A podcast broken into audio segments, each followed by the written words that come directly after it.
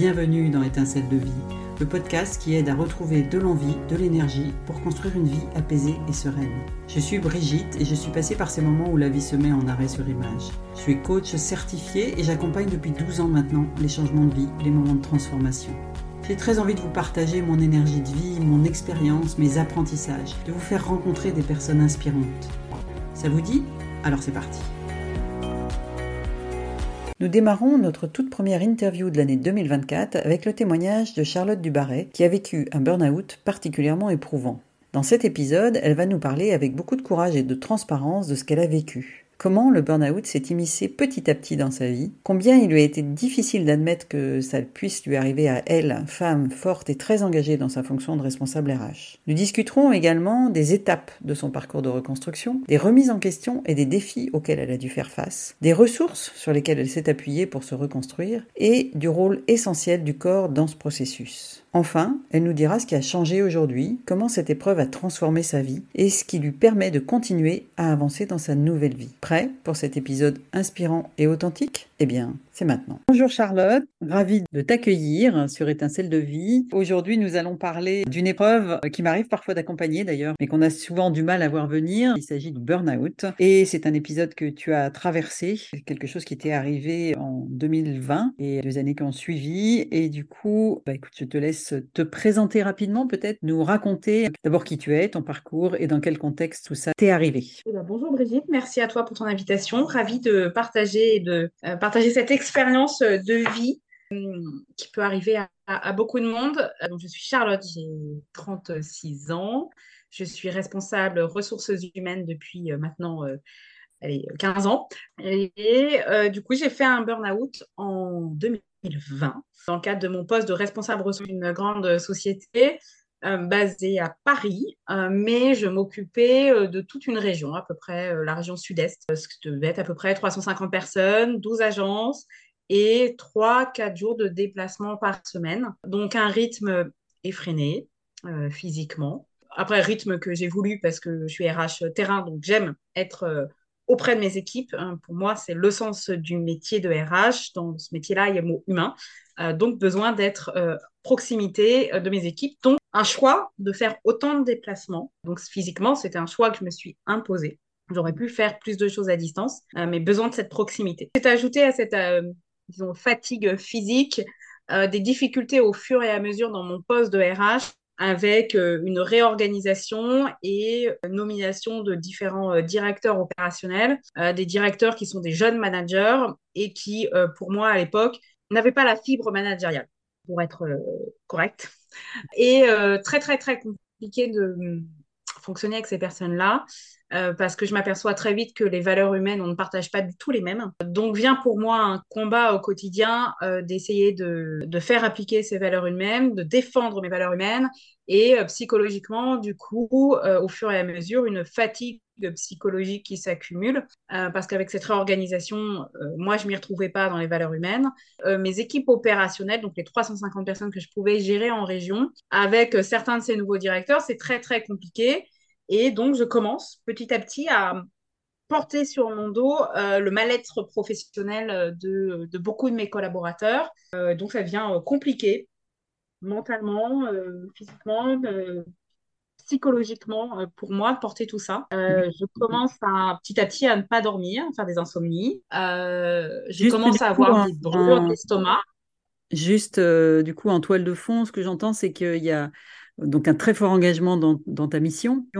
Et, et en fait, euh, quelque part euh, différents indicateurs qui sont euh, une surcharge énorme parce que tu avais à cœur d'être auprès des équipes pour vraiment les accompagner, donc ce qui supposait beaucoup de déplacements et donc beaucoup de fatigue. Et en plus de ça, quelque chose d'autre qui va au-delà parce que ça c'est quelque chose que tu avais sans doute déjà connu dans d'autres postes, le fait d'être très engagé et d'être un peu au front en permanence, mais il y a en plus une, une, problématique de valeur et de posture de certaines personnes qui ont des répercussions sur le bien-être des collaborateurs, c'est ça? Et du coup, il y a quelque chose que tu prends à cœur et en charge dans ton rôle de RH autour de ces dimensions, de ces dimensions-là, c'est ça? Il y a porter le mal-être des autres et puis il y a euh, se battre sans cesse euh, pour, euh, pour essayer de faire respecter ses propres valeurs aussi et ses convictions. J'ai des valeurs euh, humaines qui, qui m'appartiennent et qui sont très fortes et qui pour moi sont importantes, qui donnent du sens dans mon métier. Et quand je suis face à des directeurs qui m'expliquent très gentiment qu'ils en ont absolument rien à foutre de ce que je pense et que je suis là uniquement pour exécuter ce qu'ils pensent et qui me demandent de traiter les collaborateurs comme des pions,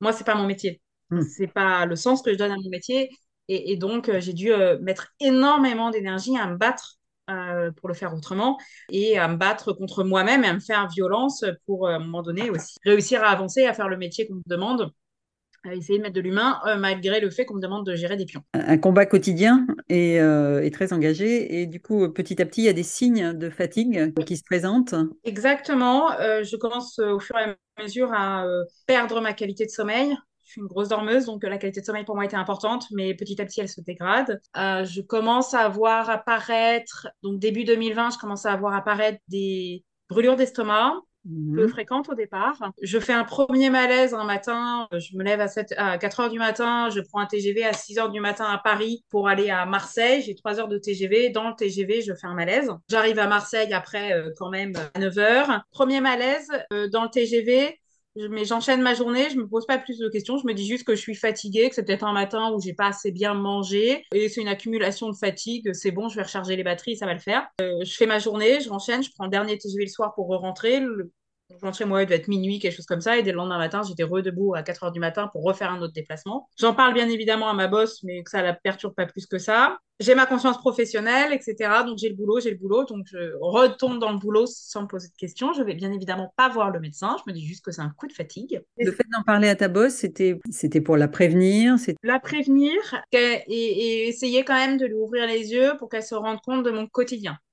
D'accord. Euh, rechercher une forme de soutien, en tous les cas, de, de clarification. Chercher une forme de soutien et euh, qu'elle ait conscience que euh, le poste de RH, en étant basé à Paris et en étant dans le sud-est de la France, il est usant, il est fatigant. Et c'était aussi une façon de lui passer un message que euh, c'est pas normal que je prenne un TGV à 6 h du matin et que je rentre chez moi le, soir même à minuit pour repartir le lendemain à 6 h. Mm. C'était quand même pas une vie. Et euh, c'est une façon indirectement de le lui dire parce que je savais qu'elle voulait pas le voir. D'accord. Les conditions de travail étaient compliquées et là-dessus, elle euh, fermait les yeux. Mm-hmm. Mais voilà, pour moi, à ce moment-là, je suis pas du tout en train de faire un burn-out. Je suis pas du tout dans cette optique. Je ne vois pas ce signe-là. je continue. Euh, mon rythme de travail. Je ne me suis pas remis en question. Euh, je n'ai pas changé mon rythme. Continue avec l'engagement professionnel que j'ai, avec les objectifs que j'ai, avec les réunions que j'ai, les rendez-vous, les entretiens, etc. Je lâche rien. Ma qualité de sommeil ne s'améliore pas. Mes brûlures d'estomac deviennent de plus en plus fréquentes, de plus en plus nombreuses, de plus en plus difficiles à gérer. Mais pour autant, tu, tu te rends je ferme les yeux. Je ne veux pas voir. Ouais. Euh, je crois qu'à peu près 4-5 mois après, euh, je fais un deuxième malaise. Pareil, un matin, mais cette fois-ci chez moi. Je fais un deuxième malaise. Et puis, euh, mais pareil, je veux pas plus euh, voir. entre-temps, j'étais basée à Paris. Qu'est-ce qui fait que tu ne veux pas voir ou que tu ne prends pas conscience à ce moment-là? Qu'est-ce qui est plus important À ce moment-là, je me dis juste que c'est à cause du rythme effréné de déplacement que j'ai. je suis juste fatiguée parce que j'enchaîne déplacement sur déplacement. et que du coup, j'arrive pas à recharger les batteries et je mets ça sous le fait que je suis juste fatiguée. Mais du coup, comment tu penses que ça va s'améliorer si le rythme reste le même à ce moment-là? Tu attends les prochaines vacances? Tu, euh, euh, alors, j'ai du mal à voir la perspective. J'attends effectivement euh, les prochaines vacances. Euh, j'ai en même temps une évolution euh, dans ma vie personnelle où j'étais du coup basée à Paris. De fil en aiguille, j'avais rencontré quelqu'un et, mon conjoint euh, habitait Lyon. Donc, je m'installe à Lyon à cette époque-là en me disant que du coup, en étant basée à Lyon, faire les déplacements dans le sud-est de la France, de Lyon, je pars du principe que ça va être moins fatigant, mais les horaires sont les mêmes. C'est pas pour ça que je rentre plus tôt chez moi. et c'est pas pour ça que la qualité de vie avec des déplacements et un rythme effréné s'améliore. Il n'y a aucun changement finalement. Tu te dis que tu tiens. Euh, ouais. Donc je tiens, je tiens. Je fais mon, deuxième malaise, euh, mais je tiens. Je me dis toujours que je tiens. L'été va arriver. On est au mois d'août. Je vais avoir trois semaines de vacances. J'ai de la chance. Je pars en vacances au soleil en Corse. Donc je me dis bon, c'est bon. J'ai le cadre idéal pour lâcher prise et euh, me reposer. Première fois de ma vie dans ma carrière que je décide de partir. sans PC portable professionnel et sans téléphone portable professionnel. Je Mhm. laisse tout chez moi et c'est la première fois de ma vie que ça m'arrive et je le fais sans aucune culpabilité. Euh, donc je sais que je suis totalement injoignable, mais que physiquement j'en ai besoin, je décide de couper. Oui, qui a un niveau de conscience d'un besoin urgent de repos. D'un besoin urgent de repos parce que je suis fatiguée. Je ne vois pas la suite. Mais du coup, c'était passé quand même, parce que je vais vite, mais si je remets les étapes avant l'été, il y avait eu quand même le premier confinement. Oui, en Il y plus. avait des signes quand même. Premier confinement, euh, donc je suis 100% en télétravail. Euh, et un signe que j'ai pas encore parlé, mais qui euh, commence à apparaître, avec le confinement, du coup, pour moi qui suis une RH terrain et très axée proximité, humain, écoute, euh, relationnel, relation de confiance, bah, je fais tout par téléphone et en visio. J'ai du mal à le vivre. Parce que pour moi, le contact humain, c'est de vive voix. Donc, ça devient assez compliqué de le faire en visio et, à- et par téléphone et par mail. Les échanges ne sont pas les mêmes. Euh, D'autant plus que je travaille dans une entreprise de prestation de santé à domicile.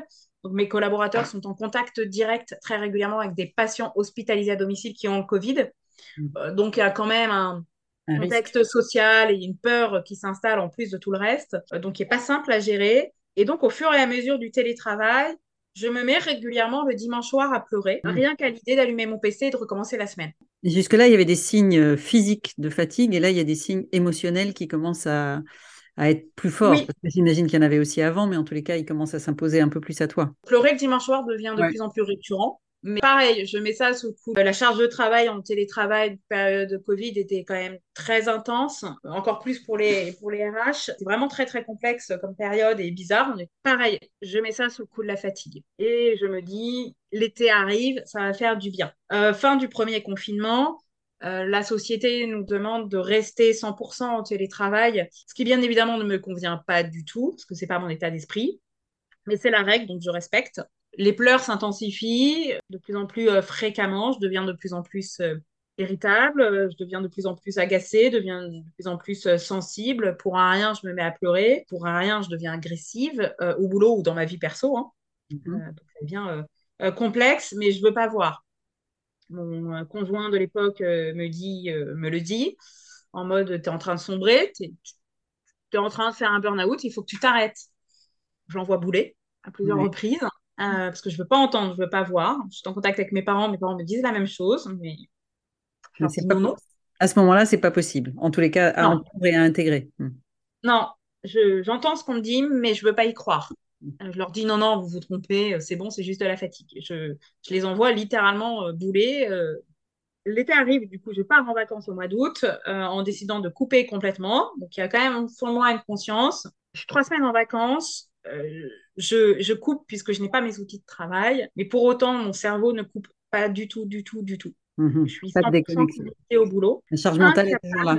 La charge mentale est là. Je continue à pleurer pour tout et n'importe quoi. Euh, Je ne dors pas, mes brûlures d'estomac sont toujours là. Euh, je ne profite pas du tout des vacances. J'arrive pas à déconnecter. Ma première angoisse, c'est de me dire, euh, dans trois semaines, il faut que je rentre au boulot, il faut que je retourne au boulot. L'angoisse, elle est là. Ouais. Et, et donc là, il y a une prise de conscience pendant les vacances où je me dis, mais c'est pas normal euh, que je suis euh, obsédée avec le fait que je dois reprendre le boulot et que j'ai pas envie. Euh, donc je décide à ce moment-là, de, à mon retour de vacances, le 1er septembre, je vais voir le médecin. Une décision. c'est intéressant parce qu'on se rend compte que finalement, tant que tu es dans le, dans le flow, euh, il y a quelque chose qui te dit, bon, c'est mon quotidien qui fait que j'accumule de la fatigue et donc, euh, Oui, mais je suis plus costaud que ça et donc, euh, bien sûr, je vais tenir et je vais y arriver et même si je vois que ça se dégrade. Et puis finalement, c'est la coupure qui fait que elle devrait être salvatrice, elle devrait être récupératrice et au final, c'est une fois que tu te dis, mais le, mon quotidien n'est plus là, en tout cas pendant trois semaines, et il n'empêche que j'ai toujours des symptômes, que je j'ai toujours des difficultés, que j'arrive pas à dormir, je continue à me fatiguer et surtout que j'ai très peur de retourner travailler. Donc ouais, c'est cette coupure-là qui te permet de prendre conscience finalement. Exactement. Où je comprends en fait que euh, effectivement, ce qu'on me dit depuis quelques mois que je ne veux pas écouter, oui, c'est pas une simple fatigue. C'est pas qu'une simple fatigue physique.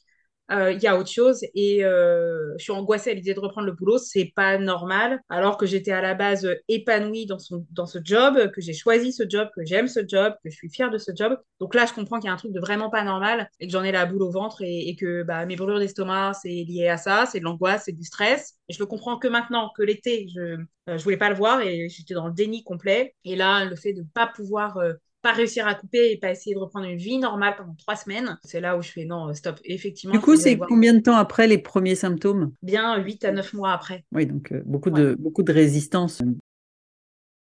Ce moment est important car on voit bien que Charlotte euh, lâche prise, elle a besoin de dire stop, elle comprend qu'elle ne peut pas s'en sortir seule et qu'elle est bien dans un état d'épuisement avancé. Et c'est le fait de prendre conscience de ça qui va lui permettre de passer à l'étape suivante, qui est s'inscrire dans le processus de stabilisation et de reconstruction en allant voir un médecin.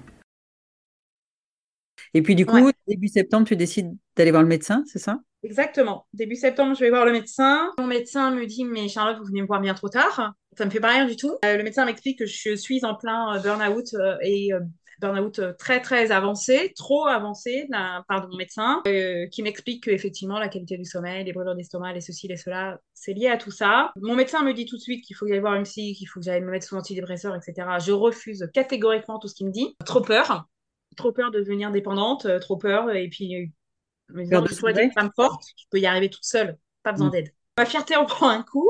Bon, j'ai un, un, arrêt maladie d'un mois qui me fait beaucoup réfléchir à cette période-là. La seule chose que mon médecin me donne, que j'ai accepté de prendre, euh, c'est des médicaments pour calmer mes brûlures d'estomac le premier mois d'arrêt. Mes brûlures d'estomac s'estompent, mais pour autant, je ne dors pas plus, je pleure tout le temps, euh, c'est compliqué à gérer. Donc au bout d'un mois, je retourne voir mon médecin. Mon médecin m'explique qu'il faut que je prenne des somnifères. J'en ai très peur, peur de, de devenir absolument dépendante de ces trucs-là, parce que je n'ai jamais pris, je n'étais pas habituée à ça. Et bon, le médecin m'explique que si, si, on prend des toutes petites doses, mais c'est juste pour retrouver une qualité de sommeil, pour que mon corps se repose. J'écoute le médecin, je il arrive à te convaincre. Il arrive à convaincre que. Il arrive à me convaincre sur les somnifères, pas encore sur les antidépresseurs et la psychologue. C'est intéressant parce que finalement, les premiers euh, soutiens que tu prends, c'est brûlure d'estomac. Donc là, c'est vraiment mécanique, on va dire. C'est ouais. ça que tu acceptes parce que c'est un, un, problème mécanique, euh, voilà, corporel.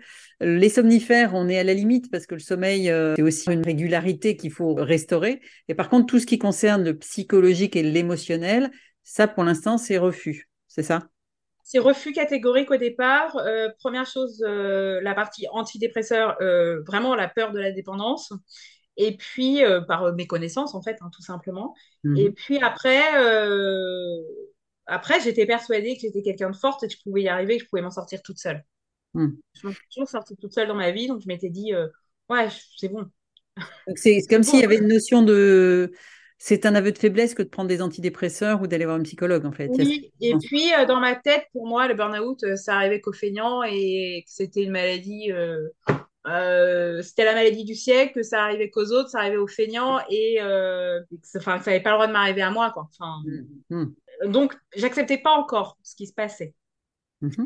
J'avais compris que mon corps avait lâché, mais le fait de me dire que moi, j'avais un burn-out, c'était pas possible. Je n'assumais pas du tout. Mm-hmm. L'ego, on avait pris un sacré coup. Troisième mois d'arrêt maladie, effectivement, euh, en dehors du fait que je commence à trouver le sommeil et que je n'ai plus de brûlure d'estomac parce que je suis sous médoc, je suis toujours aussi sensible, euh, mon moral ne s'est pas du tout amélioré, euh, je culpabilise à l'idée de ne pas être au boulot et de ne pas pouvoir m'occuper de mes collaborateurs. J'ai encore des contacts avec certains collaborateurs qui ne sont pas bien. J'arrive pas à couper. Oui, d'une certaine manière, tu continues à porter. Je continue à porter parce que je m'en veux euh, de pas pouvoir être sur place et les aider. Donc il y a une vraie culpabilité euh, de me dire professionnellement je suis plus à la hauteur, je suis pas là. Bon et mon médecin, je réchange longuement avec mon médecin euh, qui me dit que de toute façon si mentalement je suis faible et que je ne suis pas réparée, je ne suis pas en capacité de m'occuper des autres. Donc il faut que je commence par m'occuper de moi. On m'explique que les antidépresseurs finalement sont une béquille pour ensuite aller mieux. Euh, L'image me parle et donc je commence à accepter l'idée et donc je suis prête à tester euh, les antidépresseurs avec un demi cachet au départ, etc., etc., pour monter crescendo en fonction des besoins. Mais mon médecin entend ma peur de devenir dépendante, donc elle me rassure. Et euh, donc on part sur un demi cachet d'antidépresseurs et au fur et à mesure, je vois effectivement le bienfait que ça peut apporter, permettre d'avoir une aide au lâcher prise.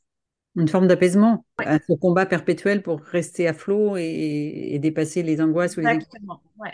À ce moment-là, je décide, au bout de trois mois d'arrêt maladie, je décide d'éteindre complètement mon téléphone professionnel. Ma conscience professionnelle ne m'avait pas permis de, lâcher ce téléphone. Et là, je décide de l'éteindre vraiment. Euh, donc, j'arrête d'être en contact avec les collaborateurs qui ne vont pas bien. Je deviens enfin égoïste. C'est ça le, sujet. En tout cas, euh, tu te fais passer en priorité. Oui, première fois de ma vie.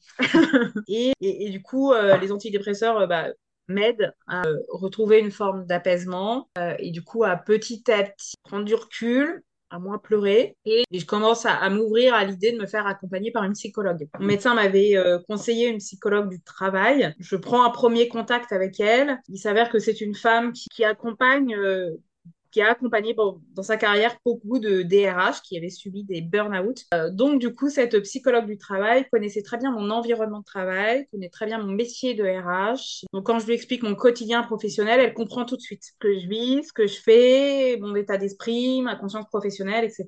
Et finalement, elle me fait découvrir que le burn-out, euh, c'est une maladie qui arrive justement aux gens qui sont forts, qui ont un engagement professionnel très fort, une conscience professionnelle très engagée, et euh, du coup, je change d'avis un petit peu sur le burn-out et elle m'explique que ça n'arrive pas qu'aux faibles, au contraire, ça arrive justement aux gens forts. Tout à fait. À ceux qui ne jamais rien, qui s'occupent toujours des autres et qui ont un engagement très fort.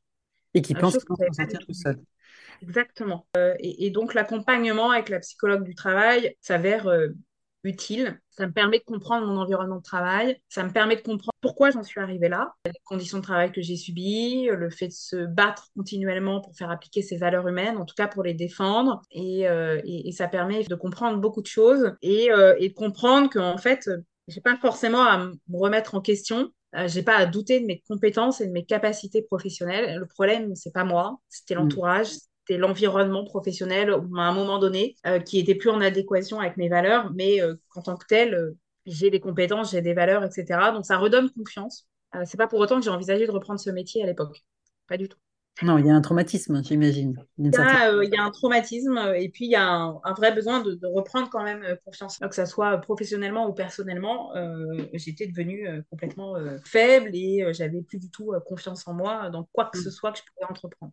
On peut dire que c'est le début de la reconstruction quand même, le travail avec la psychologue, parce que ce que j'entends, c'est qu'il y a le corps qui lâche, il y a le temps d'acceptation, en fait, de se dire, euh, oui, moi, Charlotte, euh, j'ai un burn-out, euh, ça me paraissait impossible, mais ça l'est. Et petit à petit, ok, j'accepte de traiter aussi la dimension émotionnelle de, du burn-out. Et le fait de comprendre, ou en tout cas de te sentir comprise par cette psychologue qui, en plus, t'explique un peu le mécanisme, te permet de moins culpabiliser, de te sentir moins faible. Mmh. Et, est-ce que c'est un début de de reconstruction Il y a un déclic. Encore? Il y a un déclic? Euh, je ne suis plus dans la phase du déni. Mm-hmm. Je suis passée à la phase, on va dire, d'acceptation et de compréhension finalement euh, de qu'est-ce que c'est que le burn-out. Pourquoi ça arrive à moi? Et donc, je comprends ça. Je commence à, découvrir un peu l'environnement du burn-out. Qu'est-ce que c'est? Euh, C'est quoi les impacts? Comment ça arrive? Et pourquoi ça m'est arrivé à moi? Donc, donc, il y a un peu une découverte de cet environnement-là et une compréhension de ma part que le problème n'est pas forcément moi. donc, oui, il y a, une, il y a première étape de reconstruction où j'arrête de me poser 15 000 fois la question de qu'est-ce que j'ai fait de mal. J'arrête de me remettre en question sans cesse. Euh, donc déjà, il y a une partie de moi qui est soulagée de je comprends que c'est pas moi le problème. Euh, et, donc il y a un, vrai soulagement, il y a un poids qui tombe. Oui, une responsabilité qui est moins lourde du coup. Oui, mm. c'est ça. Je sens les épaules un peu plus légères. Mm-hmm. Ok, et du coup, à, partir de ce moment-là, c'est quoi les ressources ou le. Enfin, qu'est-ce qui se passe déjà Les étapes suivantes? Et puis, c'est quoi les ressources, ce qui t'a le plus aidé et comment s'est passée la reconstruction? Euh, La reconstruction s'est faite en, plusieurs étapes, mais euh, j'ai commencé euh, bah, en étant toute seule chez moi dans la journée à, penser à, ce que j'aimais faire au quotidien, étant pas mal passionnée de création et de déco. je commence à, me créer une, petite activité euh, perso à côté parce que j'ai besoin de faire des choses que j'aime pour me faire euh, moralement du bien mmh. et euh, pour une fois penser à moi et me mettre au centre de mon quotidien. avant de pouvoir réenvisager de qu'est-ce que professionnellement je dois faire demain, c'était beaucoup trop tôt pour se poser cette question-là. Sachant qu'à ce moment-là, tu es toujours salarié de la même entreprise je suis en arrêt maladie toujours. Mmh, d'accord. Je suis en arrêt maladie et je commence à me dire, mais euh, est-ce que se pose la question de effectivement, est-ce que je retourne au boulot? Non, il n'en est pas du tout question, il n'en est pas du tout envisageable. Et dans ma tête commence à être clair de, je ne reviendrai pas au boulot. Mmh dans ma tête, ça c'est clair, je ne voudrais pas y retourner, mais bon, qu'est-ce que je fais demain? Je suis pas encore en capacité de me dire, Euh, est-ce que je suis en capacité d'appeler mon employeur pour dire écoutez, maintenant merci, au revoir? Non, je suis pas encore capable mentalement à le faire. Je suis pas prête à ça. Et, euh, et, pour le moment, petit à petit, dans ma tête, c'est clair, le job de RH, c'est plus pour moi. Mais se pose la question de qu'est-ce que je fais? Hmm. Et mais là, pour le coup, j'arrive pas encore à me projeter. Et, donc, la première priorité, c'est de me faire du bien euh, et donc à ce moment-là, je crée une petite activité euh, de création d'objets personnalisés. Euh, donc je fais du bricolage, etc. Ça me fait juste du bien. ça fait cinq mois que je suis en arrêt maladie. J'ai la grande surprise de recevoir une convocation pour un entretien pouvant aller jusqu'au licenciement de la part de mon employeur. donc choc brutal, très violent. À ce moment-là, je réponds à mon employeur en lui expliquant que je ne suis physiquement et mentalement pas du tout en état de me présenter à un tel entretien parce que mon manager le sait très bien, un, je suis en arrêt maladie dans le cas d'un burn-out, je suis sous antidépresseur, etc. Donc, je suis euh, pas en état et je demande à ce que ce soit décalé. Bien entendu, mon employeur n'a pas pris compte de ce courrier et 15 jours plus tard, je reçois une lettre de licenciement pour désorganisation de l'entreprise parce que je suis en arrêt maladie et que je suis sur un poste très stratégique au sein de l'entreprise et que du coup, je désorganise l'entreprise. Donc, euh, voilà, je suis euh, licenciée et quelques jours après, je me retrouve gentiment à Pôle emploi. C'est un choc, un choc très très fort. Ça n'était pas du tout dans les habitudes de l'entreprise, de licencier un collaborateur pour arrêt maladie. Mhm. Euh, sous le choc, donc le monde se réécroule et je comprends pas ce qui se passe. Là, pour le coup, je le vis en totale injustice. Je suis heureusement accompagnée par un psychologue du travail qui m'aide à prendre le recul là-dessus et à, à mettre de côté euh, cet événement pas me détruire et euh, qui m'ouvre les yeux en me disant, en confirmant que effectivement l'environnement qui était autour de moi était pas le bon, mm. pas au bon endroit au bon moment, que oui effectivement ça pouvait pas matcher. Et donc finalement, certes c'est une injustice et je le vis mal, et d'un autre côté je me dis c'est une opportunité. Au moins j'ai plus besoin de choisir. Moi qui ne mm. savais pas, qui était pas encore, voilà, bah du coup on a décidé pour moi. Mm. C'est fait, la boîte, c'est terminé, c'est derrière moi et maintenant j'ai plus ce poids, donc je vais pouvoir vraiment me centrer complètement sur moi. Et la garantie de ne pas avoir à y retourner en fait. Exactement. J'ai plus besoin de choisir. Ils ont choisi pour moi, j'aurais plus besoin d'y retourner. Mhm. Certes, ça ne s'est pas fini comme j'aurais voulu que ça se finisse, mais au moins, j'ai plus besoin de choisir. Donc ça se passe. Et après, euh, du coup, euh, ce licenciement. Les recherches de qu'est-ce que je vais faire, en fait, c'est ça? Exactement. Je suis pas du tout encore en état euh, de refaire mon CV et d'éventuellement commencer à regarder les postes à pourvoir. Euh, la RH, je me dis que j'ai trop souffert et que j'ai trop donné et que si j'y retourne, euh, bah, je vais encore souffrir. Du coup, je commence une formation pour me reconvertir professionnellement et je fais une formation pour être décoratrice d'intérieur. Oui, donc complètement différent. Dans un complètement différent. Le lien entre les deux, c'est l'accompagnement des gens. Les, les accompagner autour euh, d'un projet de bien-être à l'intérieur, euh, d'amélioration, etc., etc. Donc, toujours du conseil et de l'accompagnement. Donc, qui fait une suite logique et un fil rouge à mon métier de RH que j'aimais bien. Euh, mais physiquement et psychologiquement, pas encore en état de, de, rechercher un emploi, plutôt en, découverte d'un nouveau métier. Et ça, ça te va parce que ça ouvre le champ des possibles, mais euh, c'est encore beaucoup trop tôt pour penser euh, retourner travailler. C'est trop tôt. Euh, je me fais du bien et du coup, je me mets dans une bulle où je pense complètement à autre chose qu'à mon ancien métier de RH. Mais pour autant, je suis encore très souvent fatiguée. Il m'arrive encore de pleurer, d'être irritée, d'être agressive. J'ai, je ne retrouve pas encore la Charlotte d'avant. Je me fatigue très vite. Je suis sur ma formation et sur mes cours, mais au bout de deux heures de cours, je suis fatiguée, je suis complètement lessivée. Je manque encore énormément d'énergie et c'est très très long à revenir. Aujourd'hui, je n'ai pas retrouvé la Charlotte d'avant. Hmm. Je n'ai pas encore toute l'énergie que j'avais avant. Euh, donc, c'est très long, très très long. Euh, et, du coup, il faut l'accepter de ne pas être comme avant, euh, de que ça ne revienne pas. Donc, donc oui, la fatigue, elle est là. L'épuisement, il est là. le corps, il ne suit pas comme avant. Et, et donc, ça, c'est quelque chose qu'il faut accepter qui est très long à comprendre et il faut apprendre à, du coup, petit à petit, vivre autrement.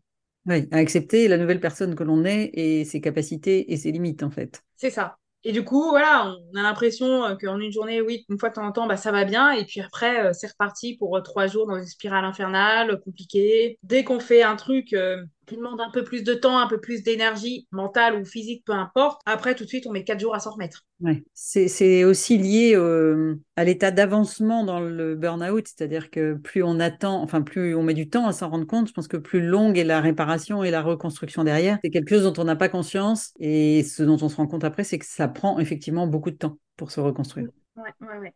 Donc, c'est vraiment euh, les montagnes russes euh, de, réapprendre à vivre et à essayer de retrouver de l'énergie. Dès qu'on mhm. a un peu d'énergie, on l'utilise tout de suite.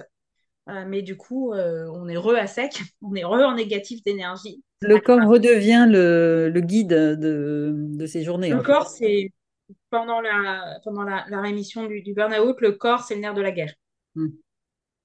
Donc, il n'a pas retrouvé d'énergie, on peut pas avancer, c'est ça? C'est ça. Et, tant que l'énergie part trembler, euh, le mental peut pas aller mieux non plus. Tout va avec, mais, euh, mais c'est vraiment, euh, on apprend à ce moment-là que c'est vraiment le corps qui guide absolument toutes mes pensées, qui hmm. guide toute ma vie. Mon corps m'envoyait des signaux depuis longtemps, que j'ai jamais écouté, et bah, que quand le corps il parle, il, parle et il dit vrai. Hmm. Le corps ne ment pas. Non, ça c'est sûr.